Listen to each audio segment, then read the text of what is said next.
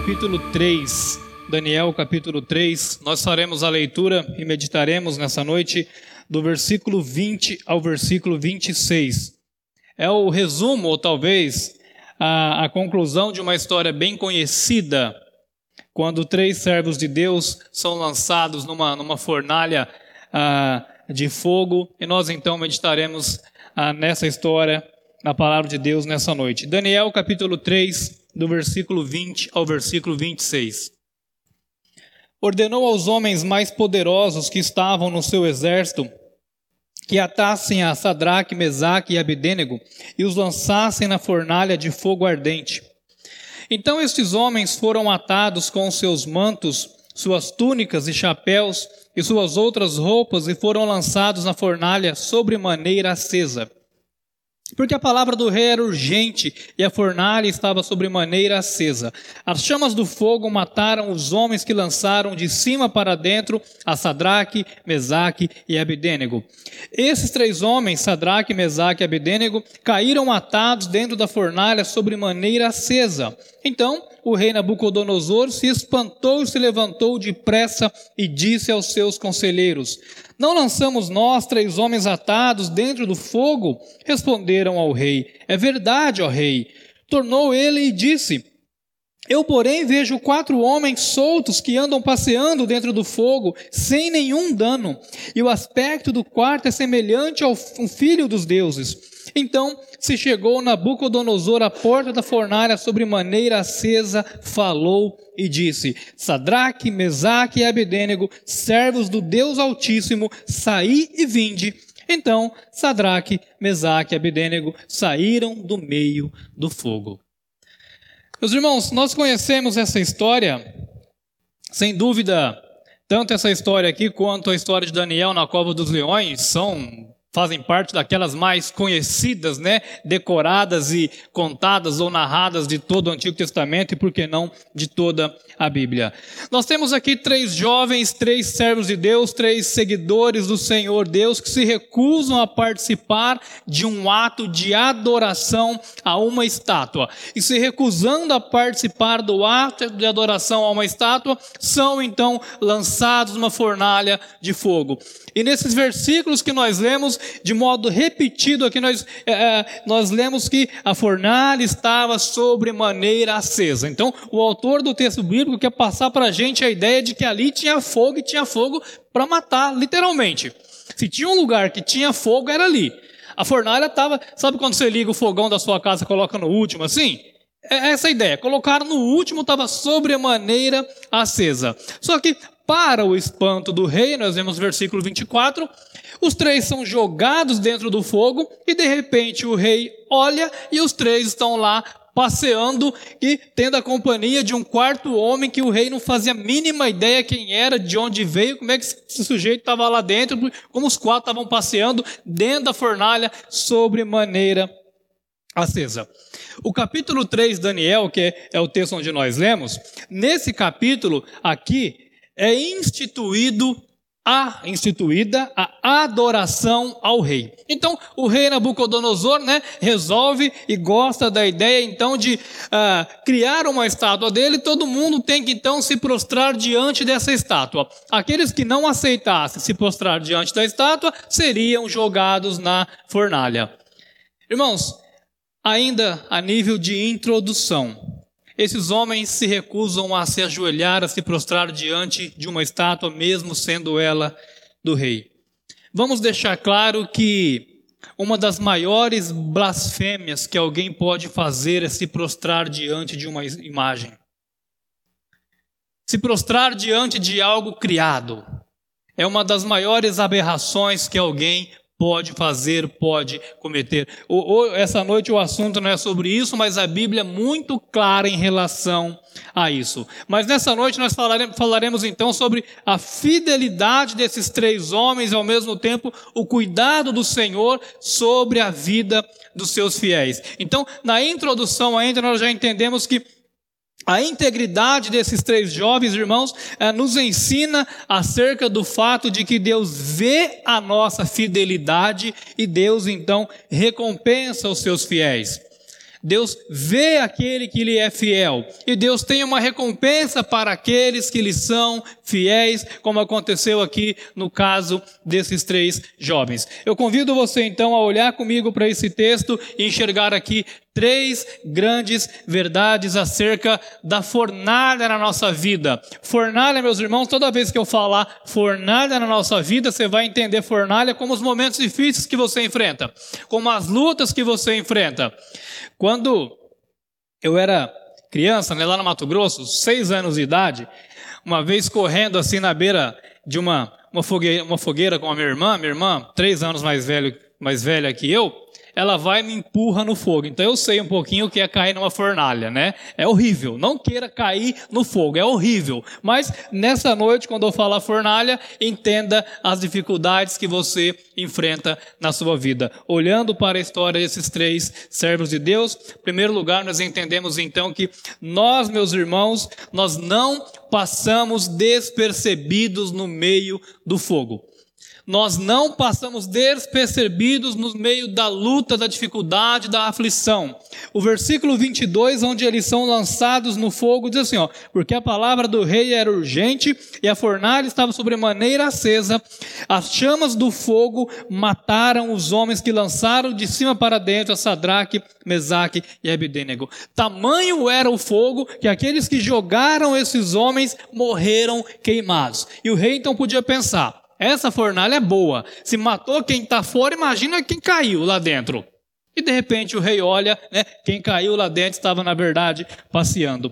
Mas esse fato, irmãos, responde a seguinte pergunta: Por que Deus permite com que nós, servos seus, seja esses três homens aqui, seja você, seja eu, seja tantos servos de Deus que nós conhecemos, porque Deus permite a fornalha na minha e na sua vida? Porque Deus permite com que seus filhos, seus servos, sejam lançados numa situação tão difícil como essa. Porque Deus permite com que você enfrente os problemas que você tem enfrentado, as lutas que você tem enfrentado. Resumindo, por que nós sofremos? Por que, que nós temos que enfrentar, nós amando a Deus, seguindo a Deus, querendo ser fiel a Deus, por que, que ainda a gente tem que enfrentar situações adversas, seja em casa, no trabalho, ou a falta do trabalho, na família, no coração, na saúde? Por quê? A resposta a Bíblia nos dá. Porque a fornalha, meus irmãos, o momento difícil, a luta que nós enfrentamos, é o lugar onde o poder de Deus muitas vezes vai se manifestar ao mundo. Os seus problemas, por piores que eles sejam, você sendo fiel a Deus, as suas lutas, por maiores que elas sejam, é uma grande oportunidade do poder de Deus se manifestar e aqueles que não conhecem a Deus poder ver o Senhor por meio da luta que você está enfrentando. Resumindo, a fornalha na sua vida serve para mostrar que há um Deus que cuida do seu povo. Eu compartilho com os irmãos a seguinte ideia: que as suas lutas e provações são oportunidades dos outros virem que Deus está cuidando de você. Os seus problemas são oportunidades de mostrar a presença de Deus na sua vida. As pessoas que convivem contigo, mas que não conhecem a Deus e sabem que você serve a Deus, e sabem que você pertence a Deus. Essas pessoas vão ver a sua luta ou o seu luto, as suas dificuldades, as suas angústias, e elas vão ver que você reage de modo diferente, ou que na sua vida as coisas acontecem de modo diferente. Então, é uma oportunidade dessas pessoas que não conhecem a Deus poder enxergar a Deus na sua vida o Deus que cura, o Deus que salva, o Deus que consola, o Deus que restaura, o Deus que sustenta, o Deus que coloca de pé, o Deus que levanta a cabeça, o Deus que enxuga as lágrimas. As pessoas vão enxergando a Deus na nossa vida mediante as lutas que nós enfrentamos. Todos nós, meus irmãos, assim, de dois anos para cá, todos nós, certamente, Perdemos pessoas queridas. Ou você perdeu um parente, ou um amigo, ou um colega de trabalho, ou alguém daqui da igreja, como os irmãos perderam também membro da igreja. Lá onde nós estávamos, na igreja Batista Vista Alegre, perdemos também pessoas. Então, todos nós perdemos alguém, choramos, sentimos uma dor. E as pessoas que convivem conosco, que não conhecem a Deus, sabem que nós perdemos pessoas, mas sabem que a nossa vida continuou, porque Deus enxugou a nossa lágrima nos colocou novamente de pé. A gente sente falta ou se sente de quem partiu, mas ainda assim nós continuamos caminhando. Então as pessoas vão olhar para você, para mim e falar: ó, ele não tinha que estar tá chorando, ela não tinha que estar tá depressiva porque perdeu alguém, mas ela está caminhando, vivendo. Eles vão enxergar que é um Deus que consola, que enxuga lágrima, um Deus que dá sentido à vida. Irmãos, nós estamos aqui no culto nessa noite e muitas vezes, falando em culto e testemunho, muitas vezes nós queremos com que o mundo conheça a Deus pelos nossos cânticos aqui no templo. Mas Deus é conhecido, irmãos, principalmente pelo nosso testemunho em meio às crises. Muitas vezes nós queremos com que os nossos parentes, familiares não crentes venham aqui para a igreja e possam ver a gente com a mãozinha levantada, né, o olho fechado, cantando assim. A gente até olha, será que ele está vendo que eu estou chorando? Tomara que veja para ele querer também adorar a Deus igual eu estou adorando, né? Então a gente quer que a pessoa conheça Deus aqui no culto. Mas muitas vezes Deus vai ser conhecido, meus irmãos, por meio das nossas lutas, como nós reagimos às lutas, como nós enfrentamos as dificuldades. E é interessante que esses homens que foram lançados na fornalha, eles estavam passeando dentro da fornalha. Eles poderiam estar desesperados. Eles poderiam estar angustiados, agoniados, mas eles estão passeando dentro da fornalha. Domingo passado, no culto da noite, sem querer ser repetitivo, mas eu trouxe aqui até um exemplo sobre ah, o velório de quem é crente. Há uma grande diferença né, entre aquele que partiu, que está sendo sepultado ali, era alguém que conhecia a Deus e a família tem certeza que essa pessoa já está com o Senhor, e você vê que é totalmente diferente ah, do sepultamento de alguém ou de uma família que não conhece a Cristo. A choro, a dor, a lágrima, a tristeza, vai ficar um vazio, mas é totalmente diferente, porque quem conhece a Cristo sabe que aquele que partiu com, com Cristo já está com o Senhor, e aqueles que ficaram, que vão chorar, vão sofrer, mas serão consolados. Agora, quem não conhece a Cristo, não sabe para onde o ente querido foi, e também não sabe o que vai ser da vida sem o ente querido. Por quê? Porque Cristo é que dá sentido a nossa vida. Então, é nesse momento, meus irmãos, em que o povo lá fora, aqueles que não conhecem a Deus, vê a diferença entre quem conhece a Jesus e quem não conhece. Vê a diferença entre quem está firmado no solo, na rocha, e quem não está. Meus irmãos, as pessoas vão ver muito mais a Deus na nossa vida, não é na hora do culto, não é na hora dos cânticos, mas é na hora da dor, é na hora da luta na hora da dificuldade. Porque enquanto nós aqui estamos, aqui é tudo muito tranquilo. Aqui a gente se abraça, aqui a gente levanta a mão, canta, aqui a gente fala amém, a gente se cumprimenta. É tudo muito bom, é muito fácil, prazeroso falar amém, glória a Deus aqui.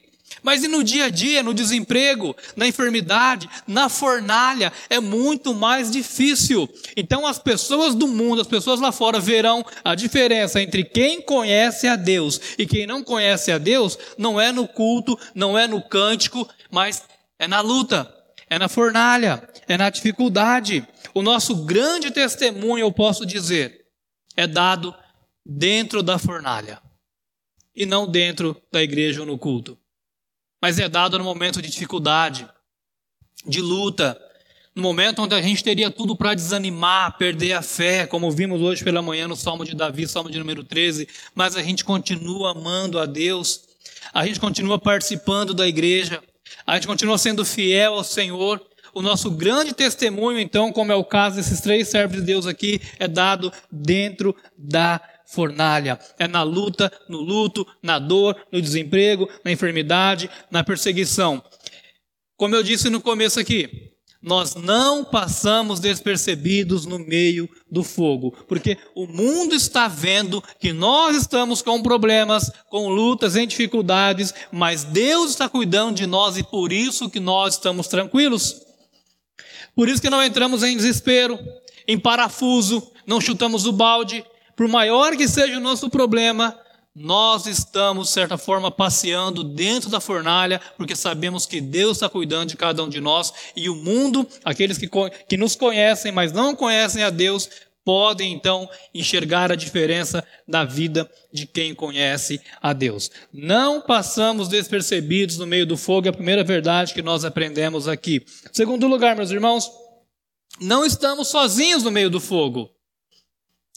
Você não está você não tá abandonado no problema que você está enfrentando, seja uma enfermidade, seja uma luta, uma perda, você não está abandonado, você não está desamparado, você não está esquecido. O versículo 25, né, ele é bem, bem clássico, diz assim: Tornou ele e disse: Eu, porém, vejo quatro homens soltos que andam passeando dentro do fogo, sem nenhum dano, e o aspecto do quarto é semelhante a um filho dos deuses.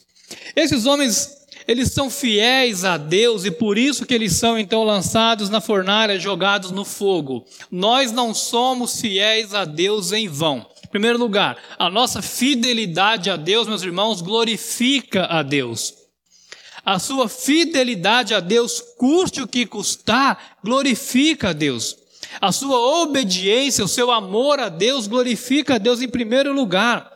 Irmãos, de verdade, Acima de qualquer coisa, o que glorifica a Deus não são os nossos cânticos ou o nosso culto, mas é a nossa fidelidade.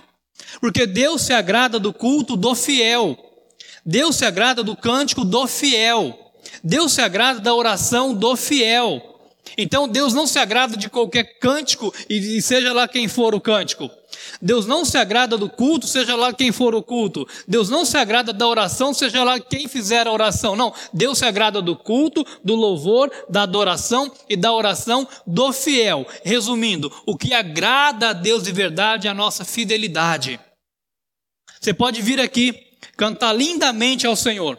Você pode vir aqui pregar uma mensagem muito bem pregada e bíblica. Você pode vir aqui fazer uma belíssima oração, mas se você não está sendo fiel a Deus no seu dia a dia, tudo que você fez aqui é em vão. Porque a nossa fidelidade é o que agrada a Deus, e como nós vemos aqui na vida desses homens, e como nós vemos o que Jesus está dizendo aqui. Pode passar, por favor, Isabela? Travou aqui.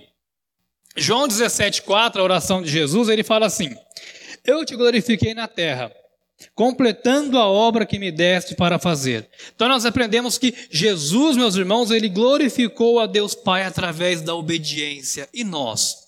Olha o que Jesus fala para Deus Pai: Senhor, Pai, eu glorifiquei o Senhor vindo aqui na terra, obedecendo o que o Senhor pediu para eu fazer. Eu glorifiquei o Senhor por meio da obediência muito mais do que cânticos, orações e palavras, mas por meio da obediência, por meio da fidelidade. É aí então, meus irmãos, que nós glorificamos a Deus, custe o que custar a nossa fidelidade ao Senhor. E entra também, juntamente com a nossa fidelidade, irmãos, o cuidado de Deus. Deus não fala assim, olha, ser fiel a mim, e quando o negócio pegar para o seu lado, se vira, né? Dá seus pulos aí. Não. Ser fiel a mim, que eu estarei com você todos os dias até a consumação dos séculos. Você nunca vai estar desamparado, você nunca vai estar abandonado. Deus promete acompanhar o seu povo, irmãos, em meio à fidelidade. O Senhor é o companheiro do crente fiel na hora da crise. Irmãos, nós sabemos o que é isso. Nós sabemos o que é ter um companheiro na hora da crise. Nós sabemos o que é ter um Deus no momento de dificuldade, no momento de luta. Nós sabemos o que é ser consolado no momento de perda. Nós sabemos o que é ter o coração calmo, mesmo em meio a uma guerra, uma onda de problemas e lutas. Nós sabemos o que é isso, porque Deus está sempre ao lado dos seus fiéis na hora da crise. Nós passamos uma vez por uma situação, irmãos, eu estou falando aqui de fidelidade a Deus, mas fidelidade em tudo quanto é área da vida. O Senhor é digno, irmãos, da nossa fidelidade em tudo quanto é aspecto da nossa vida. Eu sempre tenho dito aqui, por exemplo, momento de dízimos e ofertas.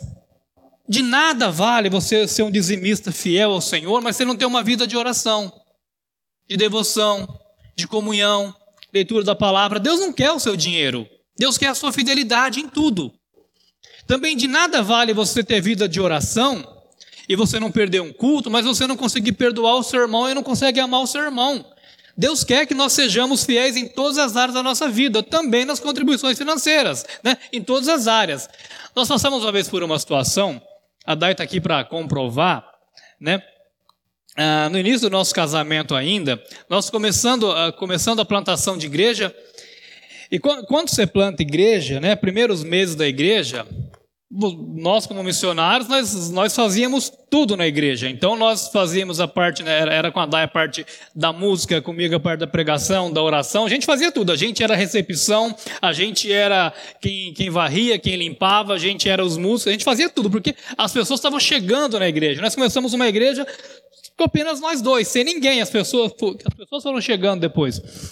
Então, nesse início da igreja, nós também éramos os tesoureiros da igreja, porque não tinha ninguém na igreja ainda, né? As pessoas estavam chegando, então havia uma confiança muito grande da junta de missões em relação a isso. E no início do casamento, aquela vida difícil, nossa, né? Todo mundo de casamento sabe o que é isso. Então a gente, um momento lá, somando todas as contas, né? Isso aqui é do seu Samuel Klein das Casas Bahia, esse aqui é do dono da quitanda, essa parte aqui é do dono da padaria, esse aqui é do cartão, por aí vai, esse aqui é do dízimo que é do Senhor. Acabou todas as contas, né? Um olhou para o outro e falou: legal, estamos zerados, né? Sobrou nada. Pagamos tudo, né? Do jeito que veio, foi. Irmãos, de verdade, nós poderíamos naquele momento falar assim: olha, e se a gente não entregar o dízimo esse mês? Ninguém vai saber. Porque nós somos aqui os tesoureiros. E se a gente entregar só uma parte? Ninguém vai saber, porque nós prestamos a conta aqui e nós cuidamos. E depois nós passamos para a junta de missões de relatório, mas ninguém vai saber. Podíamos fazer isso, mas nenhum momento passou pela nossa cabeça. Mesmo sabendo que nós passaremos o mês todo sem nenhum dinheiro, nós entregamos, somos fiéis ao Senhor na, na contribuição financeira sabendo que aquele mês seria extremamente difícil para a gente. Mas, irmãos, a Dai está aqui para testemunhar que é verdade. Isso foi pela manhã. Depois do almoço, a nossa campainha toca. Era o pastor Paulo, lá de Novo Horizonte, Igreja Batista Betel, de, da cidade de Novo Horizonte, juntamente com sua esposa, a irmã Jona. A irmã Jona já está com o Senhor na glória. Eu fui atender o pastor Paulo, ele, os irmãos sabem né, que quem me conhece das antigas me chama de Edinho. Ele falou, Edinho, ele falou desse jeito, cara, não sei o que aconteceu. Eu estava lá em casa de manhã orando e o Paulo nunca tinha ido na nossa casa. E Deus tocou no meu coração que eu tinha que vir aqui hoje trazer um negócio para vocês. Falei, que foi, Paulo? Ele falou, vem aqui.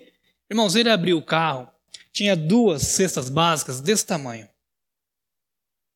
Ele entregou para a gente aquelas duas cestas e mais um envelope com uma oferta financeira que a igreja dele tinha enviado para a gente. E naquela manhã nós havíamos demonstrado a Deus o quanto nós éramos fiéis ao Senhor, mesmo sabendo que aquilo poderia nos custar um mês de muita dificuldade.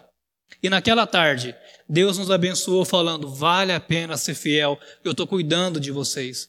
Vocês não estão abandonados, vocês não estão desamparados. Meus irmãos, eu usei como exemplo a contribuição financeira, mas a fidelidade a Deus é em todas as áreas, repetindo, não vale a pena você dar todo o seu dinheiro para a igreja e não ter vida de oração. Deus não quer o seu dinheiro. Não vale a pena você ser fiel em dízimos e ofertas, mas não conseguir olhar para a cara do irmão que está do seu lado. Deus espera da gente uma fidelidade absoluta. Fidelidade absoluta é ser fiel ao Senhor em tudo.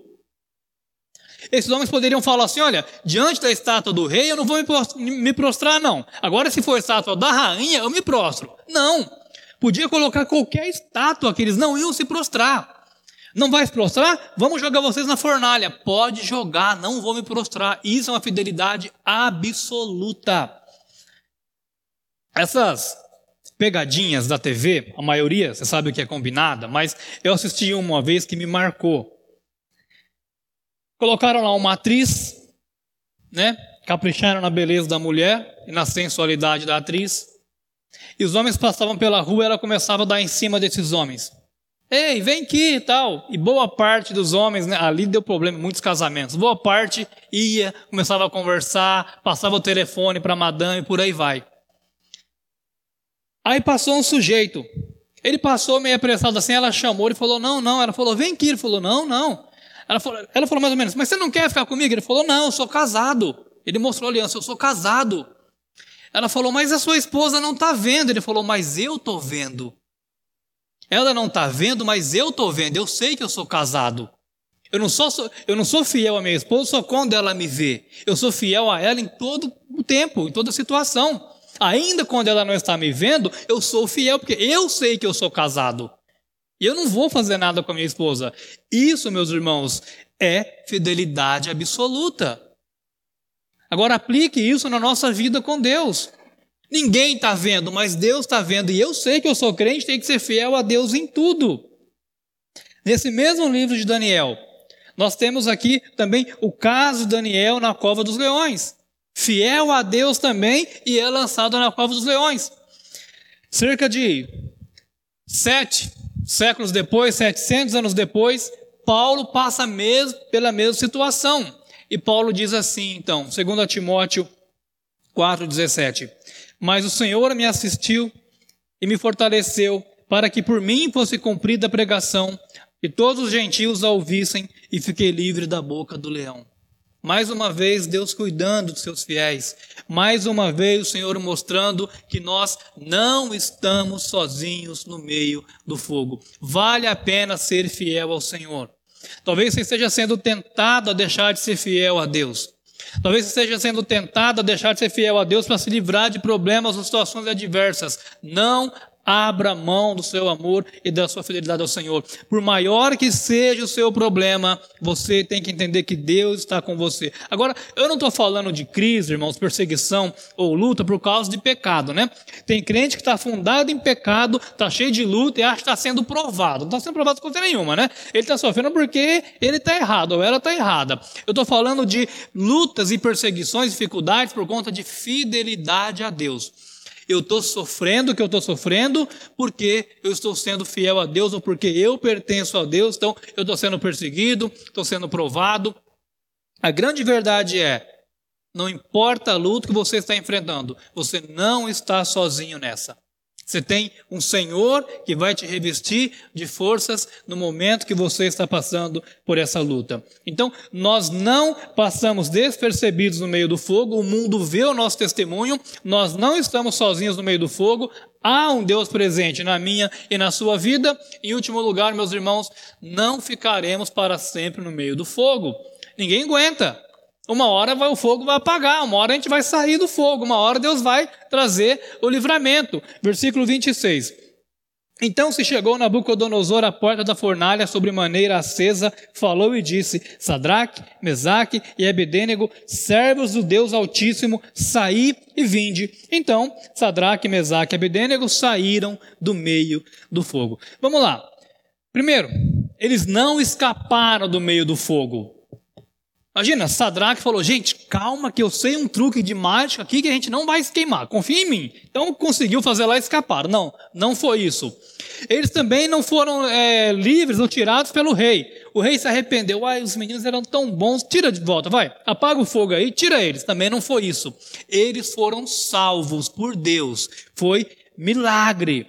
Foi Deus quem os salvou. Não escaparam, não também foram beneficiados pela bondade do rei. Não, Deus os tirou da fornalha. Mas o resultado mais importante dessa história, meus irmãos, é o seguinte: verso 27 e verso 28.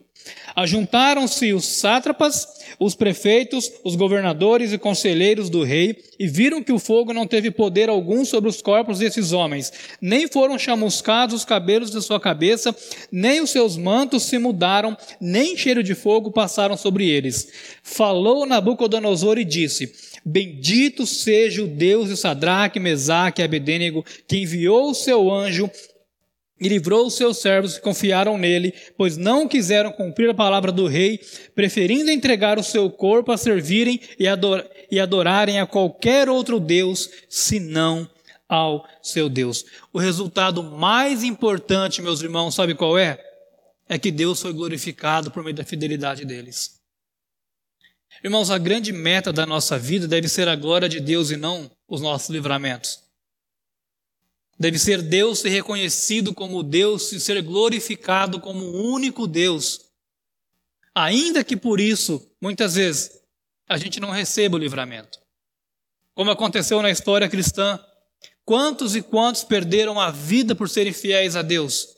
Mas ainda assim, Deus foi glorificado em cada milagre, em cada gota de sangue, em cada morte, em cada choro. A nossa grande meta, seja como indivíduo ou como igreja, é sempre a glória de Deus. E aqui eles conseguem. Aqui a fidelidade desses homens faz então com que o Senhor seja reconhecido e seja glorificado. Irmãos, sofrimento não é sinônimo de abandono. O fato de você sofrer, o fato da gente sofrer, não significa que a gente está abandonado. Sofrimento, na vida do crente fiel, serve para testemunhar testemunho de livramento, testemunho para que Deus seja glorificado. Sofrimento na minha vida e na sua vida serve para mostrar a nossa fé, o quanto nós amamos a Deus, somos fiéis a Deus, e eles foram fiéis. Alguém pode pensar o seguinte: tá, mas e se eles tivessem morrido? Se eles tivessem perdido a vida? Porque eles podiam perder a vida, eles não sabiam que apareceu um anjo lá e livrar. Eles não sabiam. Eles sabiam do risco que eles estavam correndo, eles podiam perder a vida. Então alguém pode pensar assim: eu, se sou eu, mas eu me curvo tranquilamente diante da estátua do rei, eu vou ser jogado na fornalha? Eu que não caio nessa, mas por nada nesse mundo. Esses homens aqui foram fiéis a Deus, eles podiam ter perdido a vida. Irmãos, eu compartilho a seguinte frase com os irmãos: Quem trai a Deus perdeu a vida, mesmo estando vivo. Quem deixa de ser fiel a Deus já perdeu o sentido da vida. Mesmo estando cheio de planos e sonhos, de vigor, já perdeu o sentido da vida. Talvez seja esse o seu caso. Você se acha super vivo, cheio de planos, vida pela frente, mas você está traindo a Deus. Você está se dobrando diante de tantas coisas estranhas, tanto Deus estranhos. Você está abrindo mão da glória de Deus na sua vida. Você está desistindo facilmente por conta de problemas e lutas. Você está abrindo mão do seu amor a Deus tranquilamente. Você está abrindo mão do compromisso da igreja tranquilamente por conta de tantas outras coisas por aí. Você já perdeu a sua vida, mesmo estando cheio de vigor ou cheio de, cheio de vida pela frente, humanamente falando, mas a sua vida com Deus está perdendo sentido já. Quem trai ao Senhor já perdeu a vida, mesmo estando vivo. Esses homens então preferiram perder literalmente a vida do que perder a fidelidade a Deus, como tantos outros na história do cristianismo. Houve aqui, irmãos, um livramento. De modo assim milagroso, Deus vem, de modo espetacular, Deus vem e livra esses jovens da fornalha. Eu, eu não sou adepto do triunfalismo, né? aquela ideia de que crente não passa por problema e quando passa já vai ser livre tranquilamente. Não, eu sei que tem crente que morre com enfermidade, a gente conhece. Eu sei que tem crente que passa anos e anos de luta. Eu sei que tem, a, própria Bíblia diz lá em Hebreus, no capítulo 11, né, a galeria dos heróis da fé, traz alguns lá que foram cerrados pelo meio, outros foram perseguidos até a morte, são é povo de Deus. Eu sei que nós estamos sujeitos a dificuldades, a lutas e muitas vezes crises violentas, mas ao mesmo tempo, meus irmãos, eu sei que Deus pode nos livrar quando Ele quer nos livrar. Eu sei que Ele pode nos tirar de situação adversa no momento que Ele bem entender. Nós oramos para isso. Quando nós vamos viajar, por exemplo, você vai viajar, você deve ter o hábito de orar para Deus te proteger. Você pede, Senhor, me proteja, Senhor. Eu vou viajar embaixo de chuva, pegar a rodovia, pegar o avião, enfim. Cuida de mim, Senhor, para que eu possa chegar bem, que eu possa voltar para casa bem, porque você crê que Deus cuida. Você não vai falar assim, Senhor, eu estou indo viajar, Senhor, e Está na tua mão, Senhor. Se eu morrer, não estou nem aí. Se eu voltar, não estou nem aí. Não, você pede para Deus proteger. Quando você está doente, você tem alguém ah, querido enfermo, você vai orar por cura, Senhor. Cura, Senhor. Restaura. Por quê? Porque a gente crê que Deus tem poder para resolver a nossa situação. Nós cremos nisso. Então, nós oramos por livramento, nós oramos por, por ah, para que Deus resolva os nossos problemas. Não é errado orar para essas coisas, porque Deus cuida do seu povo. Agora, irmãos, primordial, se eles tivessem morrido, e se esses três homens sendo lançados na fornalha, não aparecesse lá um quarto homem, o um anjo, e no segundo que eles caem na fornalha, os três perdem a vida. Para onde eles iriam? Para o céu, com Deus. Você quer livramento maior que esse? Você quer dádiva maior do que ir para o céu? Você quer presente maior do que um ser humano pecador poder entrar no céu?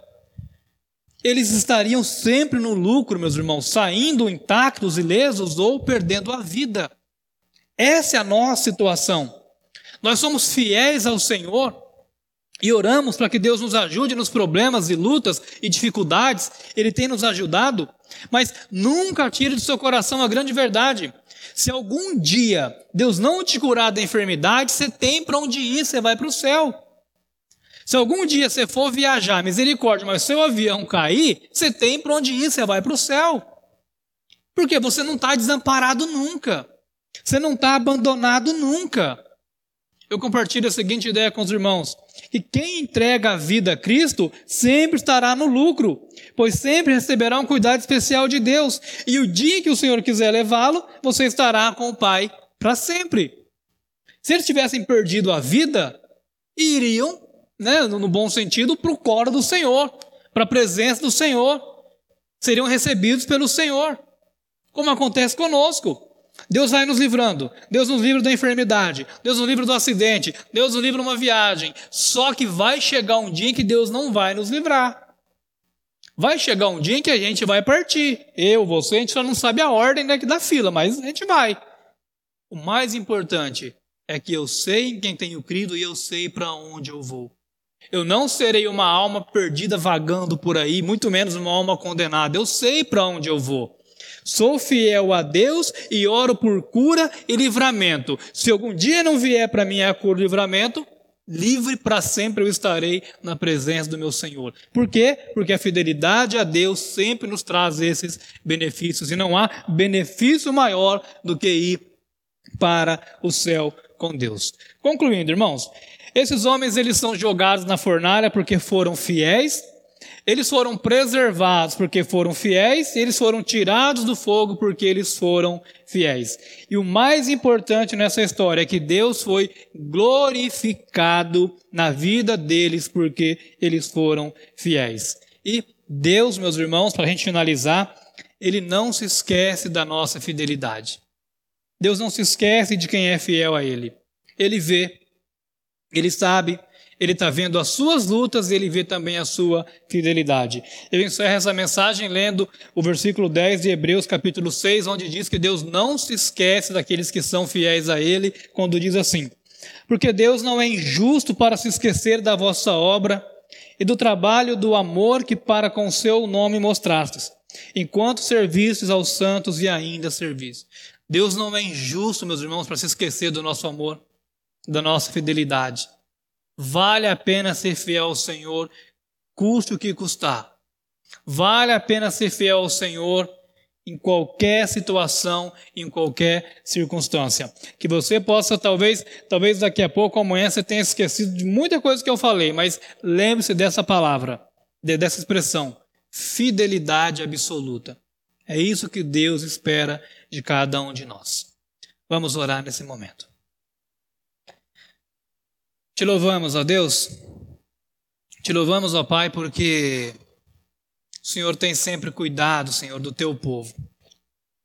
Seja por meio de livramento, por meio de milagre, mas seja também e principalmente, ó Deus, nos concedendo a vida eterna, nos levando para o céu, Senhor. Ó Deus, quantos e quantos, ó Pai, que serviram ao Senhor, que amaram e foram fiéis ao Senhor e receberam livramentos, ó Deus, e um certo dia foram levados a Deus e hoje estão com o Senhor, Pai. A nossa oração nessa noite, ó Pai, é que o Senhor conserve o nosso coração extremamente fiel ao Senhor. Somos todos os dias, ó Deus, for de diversas formas, ó Pai. Mas que nenhum de nós venha cair, Senhor. Que nenhum de nós venha se dobrar diante ah, de qualquer coisa, ó Deus, qualquer benefício, privilégio, qualquer nome, qualquer Deus ou qualquer prazer, Senhor. Que sejamos, ó Pai, fiéis ao Senhor, tendo diante do Senhor uma fidelidade absoluta, Senhor. E te louvamos, ó Pai, engrandecemos teu santo nome de um modo muito especial pela nossa salvação em Jesus Cristo, ó Deus. Porque, Senhor, ainda que a nossa vida aqui chegue ao fim, por meio de Jesus nós estaremos com o Senhor e para todo sempre. É no nome do Senhor Jesus, nosso Salvador, que nós oramos. Amém e amém.